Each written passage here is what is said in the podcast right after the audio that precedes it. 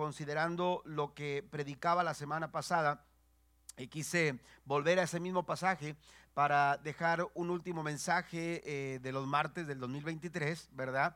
Este, en relación al, pasaje que leíamos la semana pasada, no le voy a preguntar, no se pongan nerviosos, no le voy a preguntar cuál fue, ¿verdad? Pero eh, estuvimos hablando sobre ese momento cuando Lucas está narrando un tiempo tempestuoso, un momento de tormenta, un momento de dificultad eh, en la vida del apóstol Pablo y todos los acompañantes en aquella embarcación que se dirigía rumbo a Roma. Recuerde que mencionábamos que Pablo había apelado, siendo ciudadano romano, eh, para ser enjuiciado, ser llevado a juicio precisamente delante del César.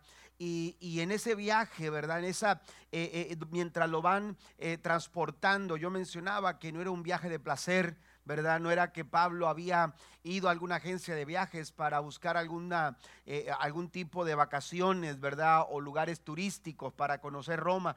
Pablo iba a recibir una sentencia. Los que conocemos la historia sabemos que Pablo sería sentenciado a muerte. Sin embargo, en ese trayecto, en esa en, esa, eh, eh, eh, en ese viaje rumbo a Roma es que la Biblia nos narra este momento hablando en palabras de Lucas, escribiendo en Hechos capítulo 27, versículo 13 al 20. Voy a leer la traducción lenguaje actual.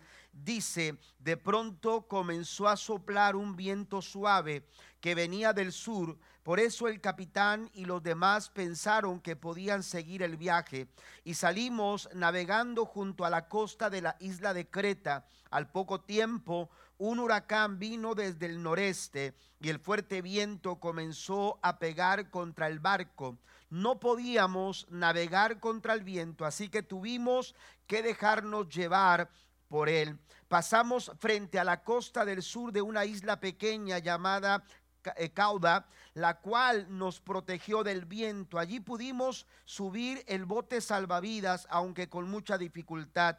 Después los marineros usaron cuerdas y, y, con ellas trataron de sujetar el casco del barco para que no se rompiera. Todos, note esto, teníamos miedo de que el barco quedara atrapado en los depósitos de arena llamados Sirte. Bajaron las velas y dejaron que el viento nos llevara donde quisiera. Al día siguiente la, tempestad dice que empeoró, por lo que todos comenzaron a echar al mar la carga del barco. Tres días después también echaron al mar todas las cuerdas que usaban para manejar el barco. Durante muchos días no vimos ni el sol ni las estrellas. La tempestad era tan fuerte que habíamos perdido toda la esperanza de salvarnos. Dice que el viento, que la tempestad, el momento era tan complicado que Lucas en su narración dice, incluyéndose él, porque él era parte de, la, de, la, eh, de, los que iban en esa, en esa embarcación, quien iba a bordo de ese barco, Lucas estaba ahí, dice, dice, habíamos perdido la esperanza de salvarnos. Amén. Hay momentos que en la vida, eh, eh, eh, en nuestra vida parece un barco sin deriva, a la deriva, un barco en medio de una tremenda tormenta. Y vale la pena señalar algunas cosas que nos, nos, hacen un poco asimilar a veces los momentos que nosotros atravesamos en nuestra travesía por este, por, por, la vida. Eh, ese de pronto con el que comienza esta historia de eh, eh, Hechos capítulo 27, versículo 13, dice de pronto, amén, son las cosas que aparecen sin, sin, sin pensar, sin planear, aquellas cosas que uno no espera, aquellas cosas que repentinamente aparecen a nuestra vida, las que de momento nos roban la paz. Amén. Nos quitan la tranquilidad. Todo estaba bien, ¿verdad? Todo estaba en su lugar, todo estaba bien acomodado, todo estaba en su sitio, todo parecía ir viento en popa, como a veces decimos, pero de pronto llega algo, de pronto algo surge, de pronto algo cambia. De pronto lo que no estaba planeado aparece. de pronto las noticias, eh, eh, aleluya, que no esperábamos, empiezan a traer inquietud, empiezan a, aleluya, a dar como resultado desesperanza, angustia, aflicción, tristeza, eh, congoja en nuestros corazones. Ese de pronto con el que comienza la historia, bien pudiera también definir, aleluya, o describir las situaciones que a veces nosotros atravesamos en nuestro viaje por la vida. Amén. Tratando de eh, salvar el barco, tratando de hacer lo necesario, tratando de, aleluya, eh, cumplir con todo lo que eh, humanamente hablando está a nuestro alcance. Sin embargo, al igual que toda la tripulación y todas aquellas personas que navegaban en este barco, que se encontraban a la deriva con la embarcación, nos damos cuenta que nada de lo que hacemos hace posible, aleluya, eh, eh, eh, que nosotros podamos tener la seguridad de que nuestro barco no, aleluya, se va a hundir. Y las cosas empiezan a ponerse cada vez más complicadas como sucedió con esta con esta historia hasta el punto de que dice Lucas, la tempestad empeoró algunos quizás pensaban, esto es un temporal que de pronto pueda en unos cuantos días empezar a mejorar la situación. Sin embargo, la tempestad, dice Lucas, comenzó a empeorarse al punto de que concluye el versículo 20 diciendo, la tempestad era tan fuerte que habíamos perdido la esperanza de salvarnos. Habíamos perdido la esperanza de salvarnos. A veces nuestro barco, a veces nuestra vida también se encuentra en medio de una tormenta que empieza a llevarnos, a golpearnos por fuertes vientos, que de pronto llegaron sin esperarla y de pronto nos roban la paz y nos hacen perder la esperanza al punto de sentir literalmente que nuestra vida está navegando a la, a la deriva, llevados por el viento, a donde el viento. Por eso eh, eh, quería leer esta traducción, lenguaje actual, esta versión, porque lo simplifica, lo pone eh, en una perspectiva más, más personal, más más hacia nosotros, porque a veces los vientos que soplan contra nosotros quieren tomar el control o han llegado a tomar el control y la dirección, aleluya, que está tomando nuestras vidas. En esos momentos todos necesitamos algo que nos ayude a conservar la calma. Alguien que de pronto nos diga, todo va a estar bien, incluso cuando las cosas se pongan peor, todo va a estar bien. Ten paz. ¿Cómo es posible? ¿Cómo podemos nosotros, aleluya, poder encontrar paz en medio de la tormenta? Yo quiero en esta, en esta noche compartir brevemente cuatro cosas, cuatro cosas que nos van a ayudar a tener paz en medio de las tormentas de la vida. Y para ello quiero que vaya conmigo a Romanos capítulo 5, versículo 1 al 5. Pablo nos ofrece cuatro anclas para asegurar nuestro barco. Cuatro anclas que nos van a dar la seguridad que necesitamos cuando los vientos empiezan a soplar cuando la tempestad comienza a empeorarse, pero no perderemos la paz si estamos anclados, si estamos bien anclados, si nuestra vida está bien asegurada. Número uno, eh, eh, la primera cosa que Pablo menciona, Romanos capítulo 5, versículo 1 dice,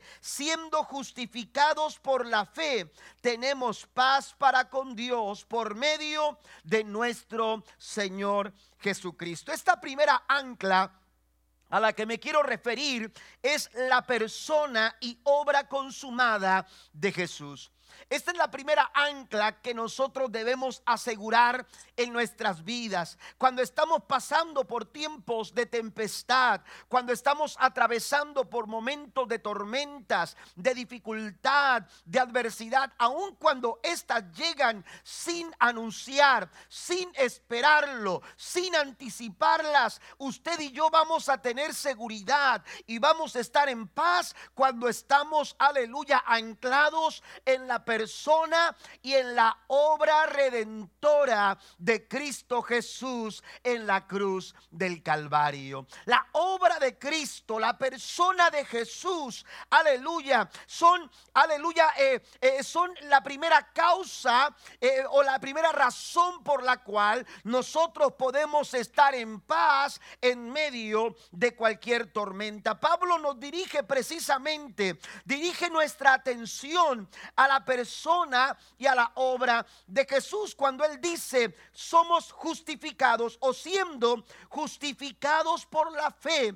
Cuando se refiere a ser justificados, aleluya, se refiere precisamente a lo que Cristo hizo por nosotros, lo que él hizo en la cruz del Calvario, aleluya, nos ha nos ha hecho justos delante del Padre. Y esa obra de justicia, esa obra redentora, mediante la obra del Señor en la cruz, nosotros, usted y yo, los que hemos sido salvos, ahora somos justificados ante nuestro amado Padre Celestial. ¿Cuántos alaban a Dios por ello en esta noche? Justificados, dice Pablo hemos sido hallados justos delante de Dios. Y en esa condición, en ese estado, es que, aleluya, nosotros podemos disfrutar de la paz con Dios.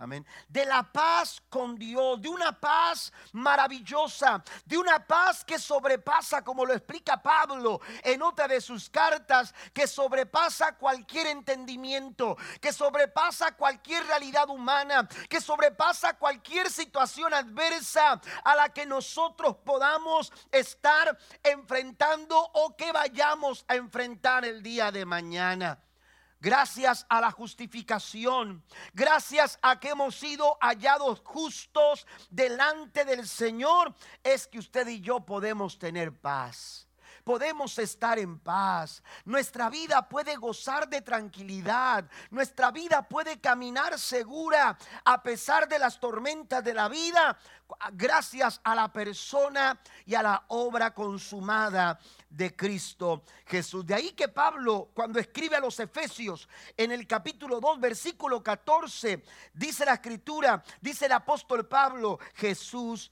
es nuestra paz. Amén. Él es nuestra paz.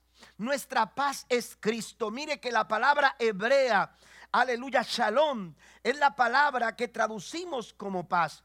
Y a menudo esta palabra se usa en referencia a un aspecto de calma y de tranquilidad de las personas. Amén. De calma y de tranquilidad de las personas. Pero la palabra que Pablo utiliza aquí eh, en su carta a los Efesios es una palabra griega que significa unidad y acuerdo. Si usted sigue leyendo el versículo 14, versículo 15, Pablo está hablando de la unidad en el pueblo, la unidad de la iglesia. Nosotros estábamos eh, eh, enemistados, estábamos, aleluya, en una condición eh, en la que había conflicto entre nosotros y Dios. Aleluya, lo que, lo, lo que, la separación que había entre nuestros pueblos en referencia al pueblo judío y el pueblo gentil. Aleluya, no se podía mezclar, pero gracias a que Cristo es nuestra paz, dice que de esos dos pueblos Él hizo uno. ¿Se gozan esta noche? Es un acuerdo, e, e, es, es, una unidad. A eso se refiere el apóstol Pablo, pero el significado más profundo y fundamental de esta palabra griega, eirene, significa unidad de acuerdo, pero e, el significado más profundo y más fundamental es, aleluya, que esta clase de paz se refiere a la armonía espiritual producida por una restauración aleluya, de una persona a través de Cristo Jesús. Y es que iglesia, amado hermano que me escuchas, nuestra condición, en nuestra condición de pecado, usted y yo éramos enemigos de Dios. No podíamos gozar, aleluya, de, de, la comunión con Dios. No podíamos disfrutar, aleluya, de armonía con Dios. Estábamos enemistados con Dios. Ah, estábamos en conflicto con Dios. Y cuando hay conflicto, cuando hay un enemigo de por medio, aleluya, no puede haber paz. Aleluya, la gente que se siente, aleluya, de alguna manera amenazada por alguien, amenazada por algo, no puede estar en paz. Aleluya, hay un conflicto, algo que provoca, aleluya, temor, algo que provoca angustia, algo que provoca desesperación, algo que te roba la paz. Pero cuando Cristo vino a nuestras vidas, Él hizo una obra nueva, una obra completa y Él vino a traer paz para nuestro corazón. Gracias a que Él nos puso a cuentas delante de nuestro Padre. Den un aplauso fuerte a nuestro Dios. Tenemos paz para con Dios. Podemos gozar de una armonía con el Señor. Romanos capítulo 5 versículo 8 dice, mas Dios muestra su amor para con nosotros en que siendo aún pecadores, Cristo murió por nosotros. Gracias a eso, gracias al sacrificio de Jesús, nosotros fuimos restaurados en nuestra relación con Dios y podemos estar por ello en paz con Él. Justificados, dice el apóstol Pablo, justificados Amén. Hemos sido, de alguna manera, hemos sido reconciliados y, hemos sido transferidos de ser enemigos condenados que merecíamos todo el peso de la ira de Dios. Aleluya. Hemos sido transferidos a ser hijos e hijas. Aleluya. De un Padre amoroso. Aleluya. Que está al tanto de nosotros. Él es nuestra paz. Gracias a Él usted y yo podemos gozar de la paz en medio de cualquier tormenta. Jesús dijo estas palabras en Juan capítulo 14, versículo 27. Les dejo un regalo paz en la mente y en el corazón. Y la paz que yo doy es un regalo que el mundo no puede dar. Así que no se angustien ni tengan miedo. No hay nada de qué temer cuando Cristo es nuestra paz. Número dos, hay una segunda ancla que Pablo menciona en Romanos capítulo 5, versículo 2. Pablo dice, por medio de él también hemos obtenido, note la palabra que utiliza Pablo, acceso por la fe a esta gracia en la cual estamos firmes y nos gloriamos en la esperanza de la gloria de Dios. Esta segunda segunda ancla, hermanos, es la accesibilidad de Dios. Hablamos de un Dios accesible, de un Dios al cual podemos nosotros acceder. Amén. De un Dios, aleluya, que no cierra la puerta. Amén. La puerta hacia Dios, aleluya, no tiene seguro. Esa puerta está abierta y esa puerta es Cristo Jesús, nuestro Señor. Alguien alaba a Dios en esta noche. Den un aplauso fuerte a, a nuestro amado Señor. Gracias a Cristo tenemos acceso a nuestro Padre. Y Pablo se refiere no solamente a la persona, a la obra de Jesús como eh, un medio de paz, sino que también se refiere al acceso que usted y yo tenemos ahora por medio de la fe a la gracia en la cual estamos nosotros firmes. Porque al estar unidos con Cristo, nosotros podemos disfrutar de la paz que podemos recibir de un Dios accesible. Cuando hablamos de un Dios accesible, estamos hablando de un Dios cercano, que no está escondido de nadie. Dios no se esconde de nadie. Amén. Dios no está escondido, aleluya, o, resguardándose, como escondiéndose para que usted no lo encuentre para que usted no lo vea. Aleluya. Él no, no, no anda por ahí. Aleluya. De alguna manera camuflajeándose eh, eh, entre las circunstancias de la vida como para pasar por desapercibido. Dios es un Dios accesible al que nosotros podemos acceder mediante su amado Hijo Jesucristo. Mire las audiencias que en el antiguo tiempo se solicitaban al rey. Muchas personas querían tener una audiencia con el rey porque querían presentar alguna queja, porque querían ser escuchados, porque querían presentar su condición o el estado en el que se encontraban. De alguna manera buscaban, todos buscaban el favor del rey. Eh, eh, tenían que hacer trámites, tenían que hacer tantas cosas para poder acceder al rey. Y la gran mayoría de todas esas solicitudes se quedaban, aleluya, sin, sin siquiera ser leídas, sin siquiera ser atendidas. ¿Por qué? Porque los reyes de aquel tiempo, aleluya, se sentían tan abrumados por las circunstancias que no podían dar abasto, aleluya, a todas las solicitudes que pudieran haber llegado hasta sus oídos. Aleluya, los reyes, muchos de ellos se, centraban en sí mismos, eh, eh, en su seguridad, en su protección. Trataban de, de, solamente eh, resguardarse en el círculo, aleluya de la nobleza y, del poder y de la autoridad y de la riqueza que, que su posición les confería. Pero la gente necesitada estaba aislada. La gente necesitaba, necesitada estaba, aleluya, sin poder tener acceso a ese rey. Pero cuando hablamos, aleluya, de nuestro rey, el rey del universo, el rey de reyes, el señor de señores, aleluya, él no está, aleluya aleluya, distante de nadie, porque Él es un Dios que está cercano a todos aquellos que le buscan con un corazón sincero. Mire, sería totalmente legítimo pensar que Dios fuera también inaccesible. Si los reyes terrenales se sentían inaccesibles, ¿cuánto, cuánto pudiéramos pensar que Dios pudiera legítimamente sentirse inaccesible? Un Dios majestuoso, que dueño del cielo, de la tierra, cuyo nombre es santo. Aleluya, ¿cómo puede llegar a tener relación con un simple ser humano pecador como yo? ¿Cómo es posible que el rey del universo, que el soberano Dios, amén, pudiera darme la oportunidad de acceder a él? El salmista David decía, ¿quién es el hombre?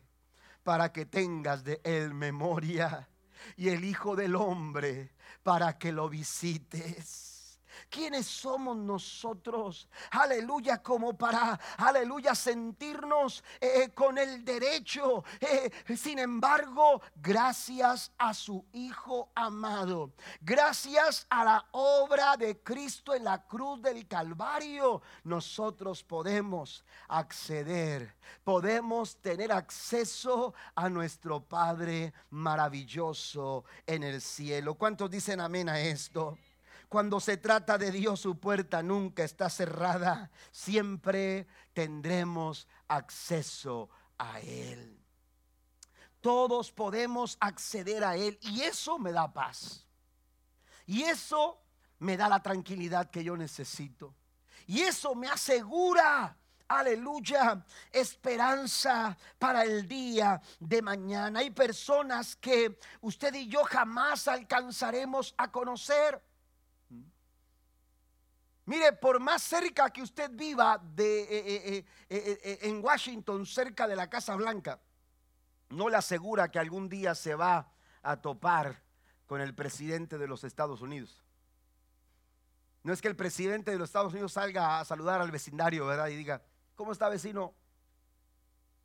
¿Cómo han estado? ¿Cómo les ha ido por allá? ¿Verdad? ¿Tiene una taza de café? ¿Verdad que no? Por más que usted viva cercano a la Casa Blanca, no le asegura tener acceso. Eh, déjame, déjame ver, tengo un vecino aquí que, que, maneja un país, una nación, a ver, a ver en qué nos puede ayudar. ¿Mm? ¿Me entiende? Eh, nosotros tenemos tantas limitaciones nosotros, aleluya, eh, eh, eh, encontramos barreras sociales, barreras de diferentes, en diferentes situaciones. hay tantas cosas que impiden nuestro acceso a, a muchas cosas que necesitamos en este mundo. Sin embargo, hay alguien que siempre está dispuesto a recibirte. Hay alguien que siempre, aleluya, está dispuesto a poner atención a tu necesidad. Hay alguien que siempre está ahí para acompañarte y fortalecerte los tiempos más complicados, porque el deseo profundo en el corazón de Dios, aleluya, es poder tener un tiempo personal diariamente con cada uno de nosotros. ¿Cuántos alaban a Dios esta noche?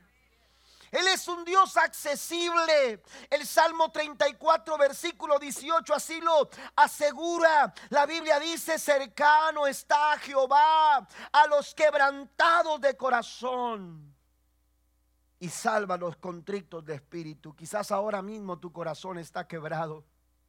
Te sientes quebrantado en tu alma, te sientes quebrantado en tu corazón. El Señor dice, yo estoy cerca. Él no está ajeno a tu necesidad.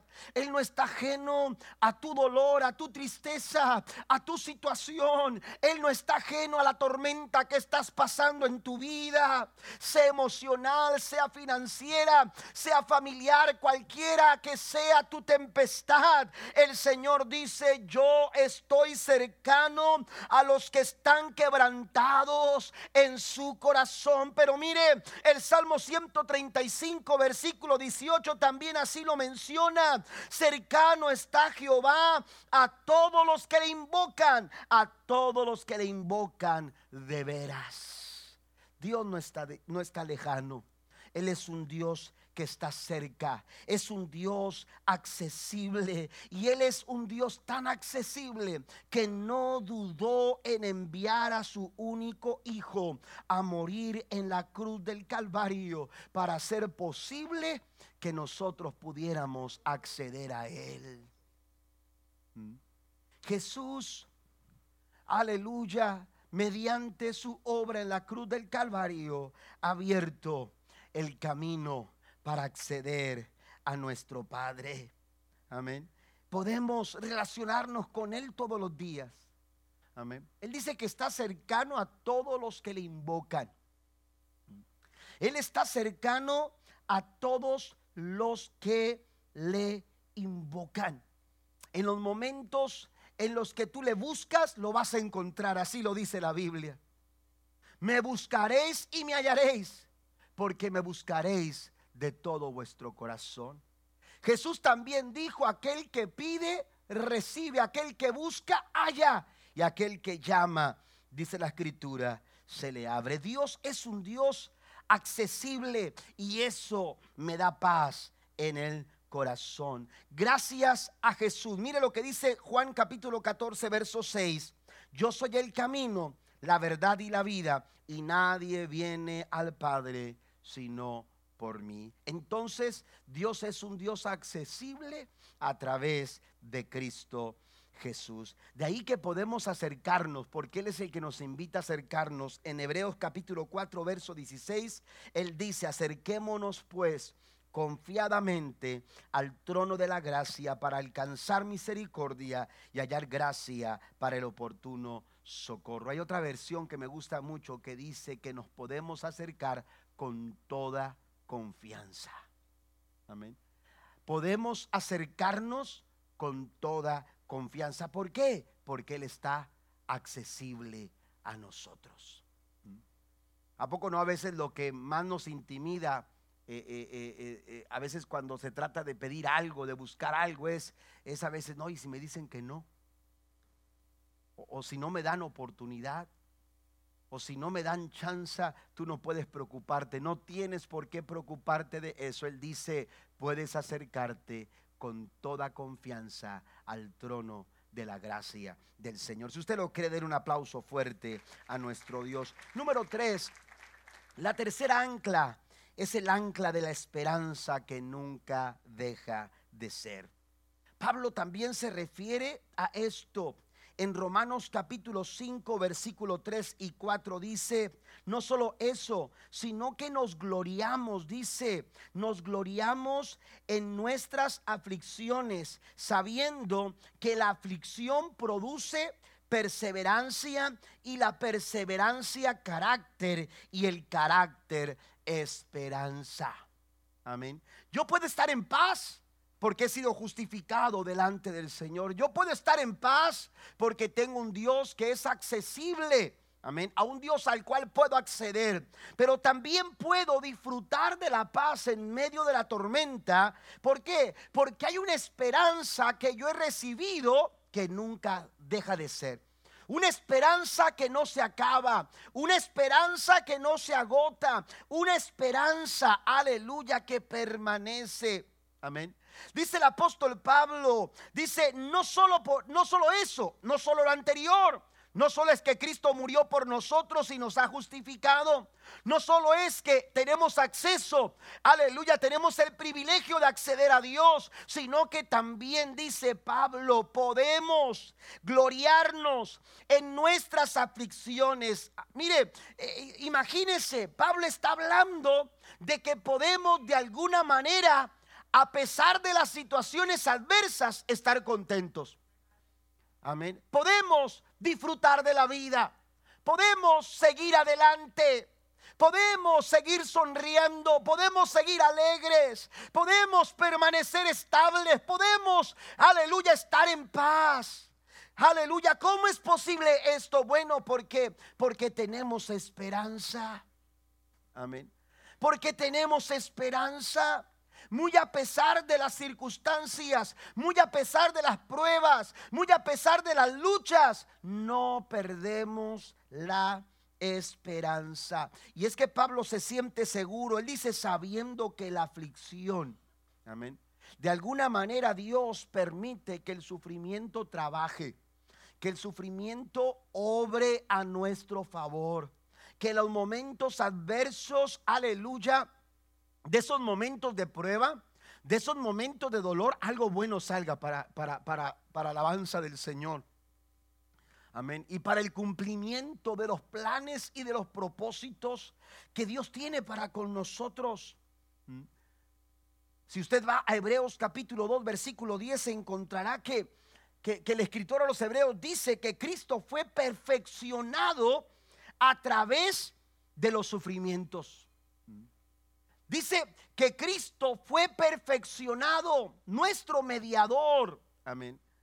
Aquel que murió por nosotros en la cruz del Calvario fue perfeccionado por las penalidades, por las adversidades, por los sufrimientos que enfrentó aquí en la vida.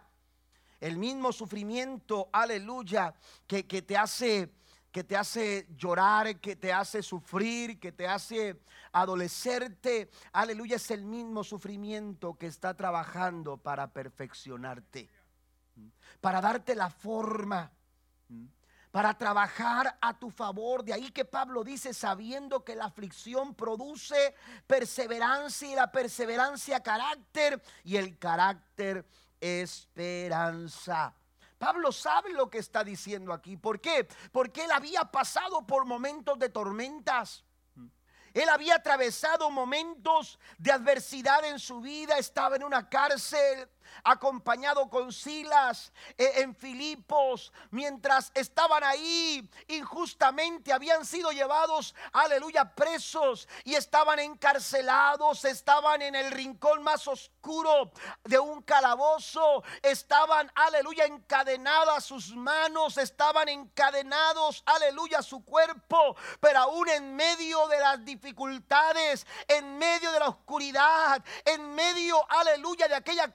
Eh, de aquella cárcel oscura, la Biblia dice que Pablo y Silas cantaban y alababan al Señor y los presos lo escuchaban. Que la tormenta que atraviesas en tu vida, aleluya, no haga callar tu alabanza. Sigue cantando, sigue alabando, no pierdas la esperanza. Dios está trabajando a tu favor. Puedes estar en paz, aún, aleluya, cuando la adversidad es completamente, aleluya, contraria, difícil de afrontar y a veces hasta de asimilar, porque a veces dices tú, bueno, ¿por qué estoy pasando por esta situación? Pero aunque no lo entiendas, tú tienes que confiar que Dios está en control. Amén. Sabiendo que la aflicción produce. La aflicción produce. Lo mismo sucedió con los jóvenes hebreos en Daniel capítulo 3. De cuando fueron lanzados al horno de fuego, que había sido mandado calentar, aleluya, mucho más de lo que se acostumbraba.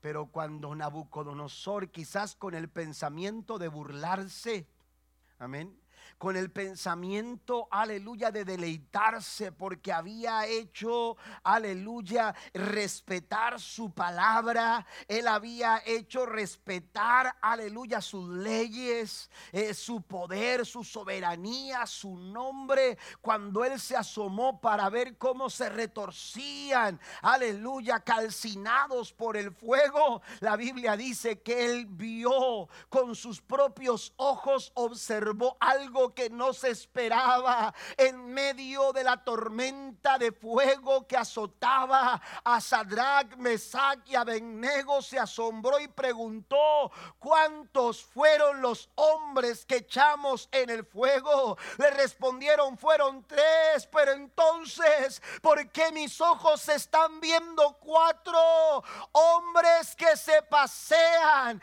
que caminan por el fuego y el cuarto de ellos es semejante al Hijo de los dioses. Aleluya. Las tormentas de la vida de pronto llegan sin esperarlo, pero Dios, Él nos ha justificado. Él es un Dios que nos brinda acceso a Él, pero también es un Dios que nos ha dado esperanza. No pierda la esperanza. Romanos 8:28 dice, y sabemos que Dios hace que todas las cosas cooperen para el bien de los que lo aman y son llamados según el propósito que Él tiene para ellos. Habíamos perdido toda esperanza, dijo Lucas. Habíamos perdido toda la esperanza debido a la tormenta, pero Pablo vino a decirles, tengo esperanza.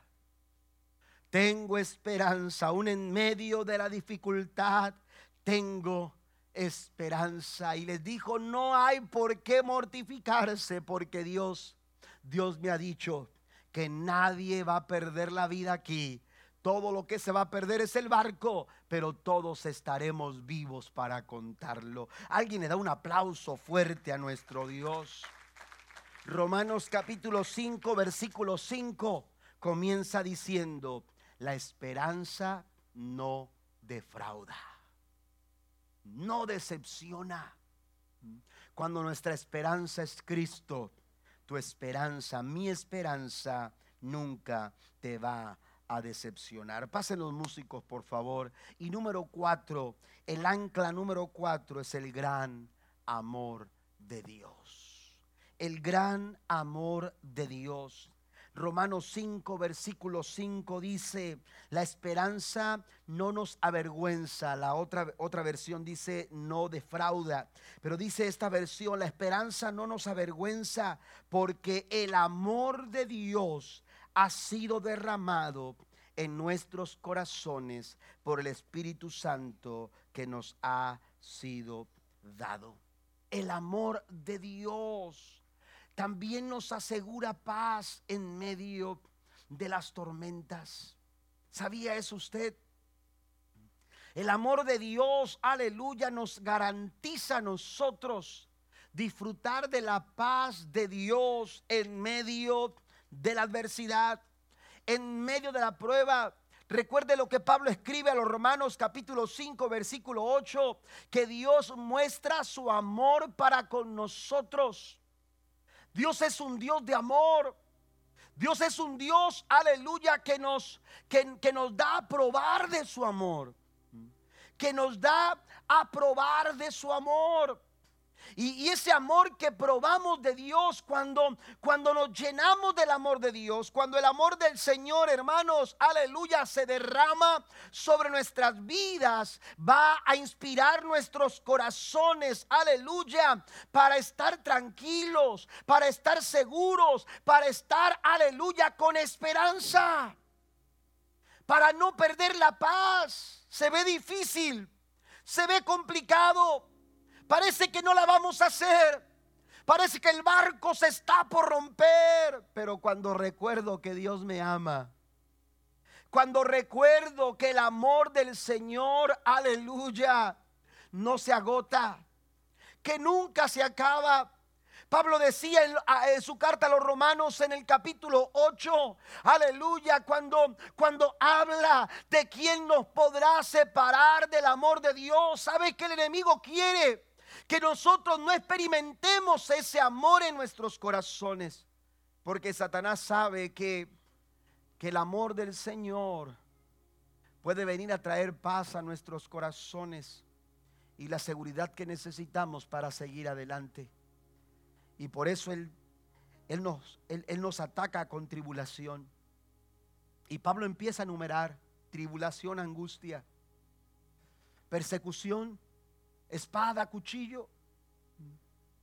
¿Qué es, lo, que nos puede separar del amor de Dios? ¿Mm? Pero Pablo entiende que nada nos puede separar del amor de Dios que es en Cristo Jesús. ¿Mm? Es gracias a su amor que aunque los golpes de la vida han sido fuertes, y han sido contrarios, aleluya, todo lo que tú quizás esperabas para este tiempo. ¿Mm? Pero gracias al amor del Señor es que te puedes poner de pie, te puedes levantar y puedes seguir adelante. Es gracias al amor del Señor que no se acaba. Jeremías lo dijo. Jeremías lo explicó en su libro de lamentaciones capítulo 3 versículo 22 y 23. La nueva traducción viviente dice, el fiel amor del Señor nunca se acaba. Sus misericordias jamás terminan, porque grande es su fidelidad. Sus misericordias son nuevas cada mañana. ¿Cuántos lo creen en esta hora? Dele fuerte el aplauso al Señor. Póngase de pie conmigo, por favor. Pero gracias al amor de Dios, nosotros podemos estar en paz. Podemos estar tranquilos. Podemos caminar seguros. Y eso es lo que Dios quiere para ti esta noche. Eso es lo que el Señor quiere para ti. Él fue capaz de morir en la cruz para que tú tengas paz. ¿Mm? ¿Eh? Él fue capaz de morir en la cruz para que tú puedas gozar de su paz. Recuerda estas cuatro cosas. Hemos sido justificados. Tenemos un Dios accesible. Tenemos una esperanza que nunca deja de ser pero también el gran amor de Dios nunca se agota. Yo no sé qué tipo de tormenta es la que usted esté pasando en su vida ahora mismo. Hay tormentas que, como las llaman a veces en, en, asuntos de, del clima, ¿verdad? Una tormenta estacionaria. No sé si ha escuchado ese término, pero que está ahí el problema de esas tormentas no es tanto qué tan fuertes sean sus vientos, sino cuánta lluvia dejan caer sobre ese mismo lugar. Al punto que la tierra ya no puede absorber más y entonces comienza a inundarse todo. Porque la tormenta se estacionó. Yo no sé si la tormenta que estás viviendo ahora es una tormenta que se ha estacionado por algún tiempo en tu vida. Pero sabe que cuando una tormenta se aproxima en medio de un vuelo, el piloto sabe que todo lo que tiene que hacer es elevar el vuelo. ¿Verdad? Elevarse, elevar el avión para entonces volar no en la tormenta, sino sobre la tormenta. Eso es todo lo que tiene que hacer. Volar por encima de la tormenta. Y eso es lo que Dios quiere que nosotros hagamos en esta noche. No tienes por qué volar en la tormenta. Tú puedes elevarte por encima de la tormenta. Él quiere darnos esa seguridad. Tanto que Pablo dice que no nos preocupemos por nada, en cambio oremos por todo. Díganle a Dios lo que necesitan y denle gracias por todo lo que Él ha hecho. Eso es volar por encima de la tormenta. Y cuando tú comienzas a volar por encima de la tormenta, dice entonces el verso 7, así experimentarán la paz de Dios que supera todo lo que podemos entender. La paz de Dios cuidará su corazón y su mente mientras vivan en Cristo Jesús. Jesús dijo, mi paso os dejo, mi paso os doy, no como el hombre la da, yo os la doy.